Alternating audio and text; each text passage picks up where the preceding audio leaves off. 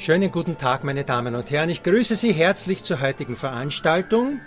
Darf ich Sie nun um Ruhe und Konzentration bitten? Ganz herzlichen Dank. Liebe Freunde der Staatsoper Hamburg, heute haben wir zu Gast im Podcast-Interview die litauische Sopranistin Oschrine Stundite. Sie hat auf nahezu allen großen europäischen Bühnen gestanden, hat 2020 als Elektra bei den Salzburger Festspielen debütiert Lange, lange haben wir darauf gewartet und nun gibt sie endlich ihr Debüt bei uns an der Staatsoper Hamburg. Mein Name ist Michael Belgard, ich bin der Pressesprecher der Staatsoper.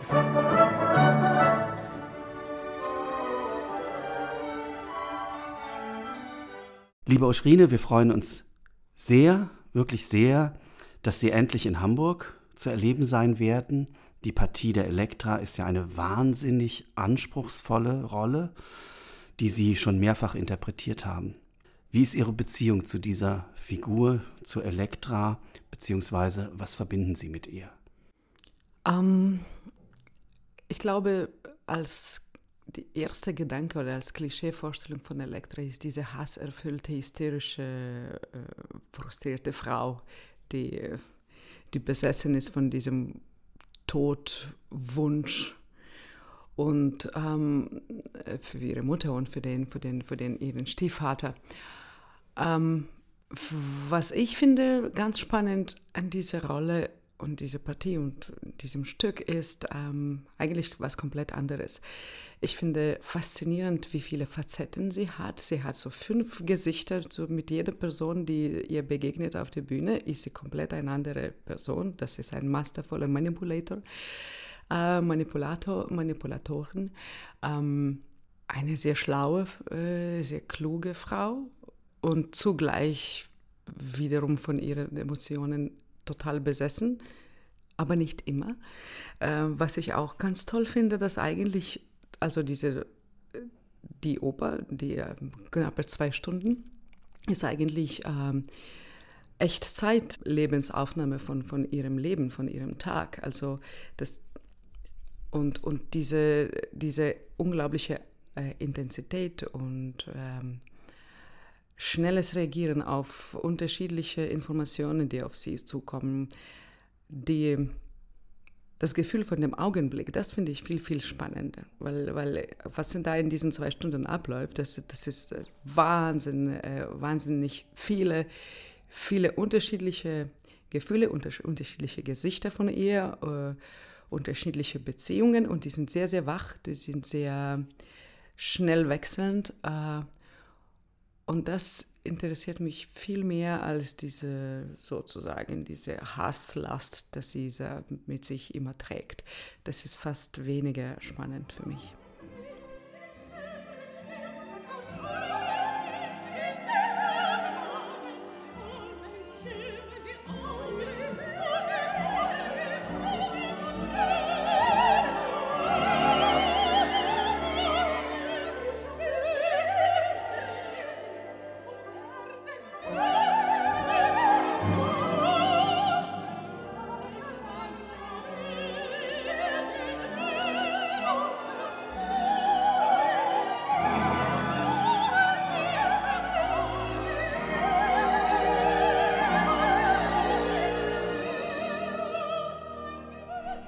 Große Partien stehen ja überhaupt in ihrem Repertoire. Neben Elektra sind es zum Beispiel die Salome, die Tosca, Leonore, Venus, Katharina Ismailova, um nur ein paar zu nennen.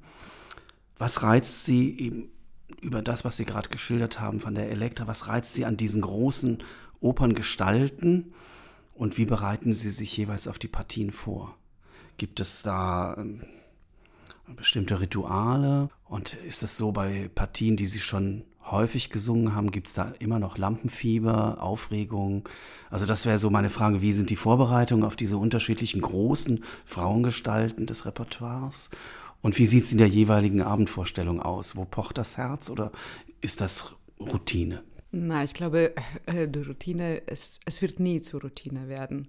Und ich, äh, ich, ich, ich nenne mich zum Spaß, ich bin ein Dieselauto, ich bin kein Benzin. Das heißt, kleine Partien sind für mich eigentlich viel schwerer zu singen, weil ich brauche sehr viel Zeit, um warm zu werden. Also der ganze Tag ist eine langsame Vorbereitung für den Abend, denn ich gehe ins Theater ungefähr drei oder mehr oder früher äh, drei Stunden davor und fange an schon langsam zu singen, dann wieder physisch ähm, den Körper zu, vorzubereiten, zu schminken, wieder singen und mental vorbereiten.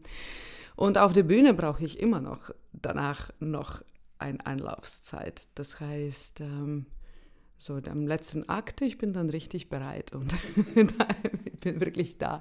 Gott sei Dank, da meistens passieren auch die spannendsten Dinge, weil das so viel Kraft verlangt, da, äh, man kann da nie entspannt sein. Äh, das ist einfach ein Kraftakt. Und auf die unterschiedlichen Rollen, wie bereiten Sie sich inhaltlich vor? Es ist ja, ein, eine Venus ist ja etwas anderes als die Tosca. Ich meine, während den sechs Wochen von der Probezeit, man schlüpft ein in einen gewisse emotionelle Zustand, der dann hält und ist gespeichert im Körper. Das heißt, so viel wahnsinnige Vorbereitung ist dann, dann nicht mehr unbedingt nötig. Ich habe trotzdem ähm, meine Lieblingsfilme zum Beispiel, die ich dann anschaue vor gewisse Vorstellungen. Für die Elektra, ich schaue immer mich, äh, mehr Hannibal Lecter, äh, The Silence of Lamps.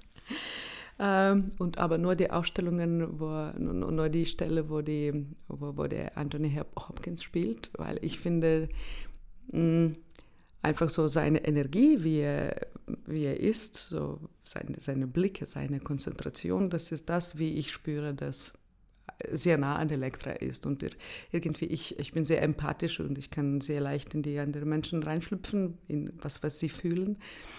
Und so bereite ich mich vor. Sie standen ja in vielen Inszenierungen von Calixto Bieto auf der Bühne, haben auch mit Robert Carson, Peter Konvitschny und mit David Alden auch mit Dimitri Tscherniakow zusammengearbeitet. Wie ist es für Sie als Sängerin und wie erleben Sie diese Zusammenarbeit mit den unterschiedlichen Persönlichkeiten der Regisseure? Jeder hat ja andere Interpretationsansätze und auch Herausforderungen und Anforderungen an Sängerpersönlichkeiten.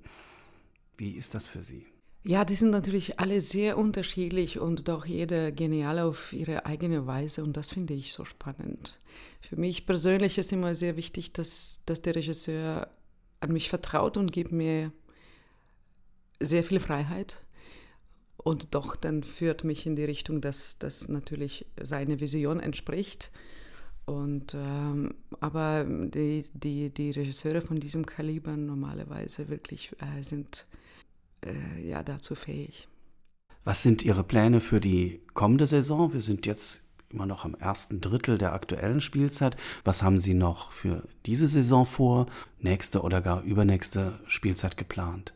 Diese Saison, ich freue mich sehr, dass wir wiederholen die vorige Engel äh, von Prokofjew von der Inszenierung von Calixto Bieto. Diesmal, das geht in, in, nach Madrid, meine Lieblingsstadt. Ja, ähm, und äh, was äh, sehr spannendes kommt noch in München von Pedretzky, Teufel von Loudon. Also der nächste, äh, nächste Frühling ist total voll von Exorzismus geprägt. Eine andere Exorzismusgeschichte. Äh, ich ich spreche aber über nichts anderes, wo, wo, die Verträge noch nicht unterschrieben sind. Na klar, das, das soll man nicht machen. Wir sind sehr abergläubig. Ja, auf jeden Fall. Sie stehen zum ersten Mal in Hamburg auf der Staatsopernbühne. Wie gesagt, wir freuen uns sehr. Endlich Ihr Debüt an der Dammtorstraße. Haben Sie überhaupt Zeit, die Hansestadt zu erleben zwischen den Proben? Was sind Ihre Eindrücke? Wie begegnet Ihnen Hamburg? Momentan wirklich nur äh, zwischen Proben und mein Bett äh, verbringe, aber ähm, ich wohne hier sehr schön, wusste ich gar nicht, dass die Gegend ist so schön, in der Nähe von Alster, äh, voll von Jugendstil, Villas. Es ist wirklich sehr, sehr, sehr, sehr erstaunlich schön. Das sieht man nicht, wenn man äh, unwissend von dem Bahnhof aussteigt und so rumherum wandelt. Dann man denkt, naja, Hamburg ein bisschen schon gelitten von dem Weltkrieg, wie viele deutsche Städte, aber dann entdeckt man wirklich unglaublich schöne Ecken. Ich danke Ihnen sehr für das Gespräch, liebe Oschrine Stundite. Wir freuen uns sehr jetzt auf die nächste Neuproduktion der Staatsoper Hamburg und Elektra mit Ihnen ab 28. November auf der Staatsopernbühne. Vielen Dank. Vielen Dank.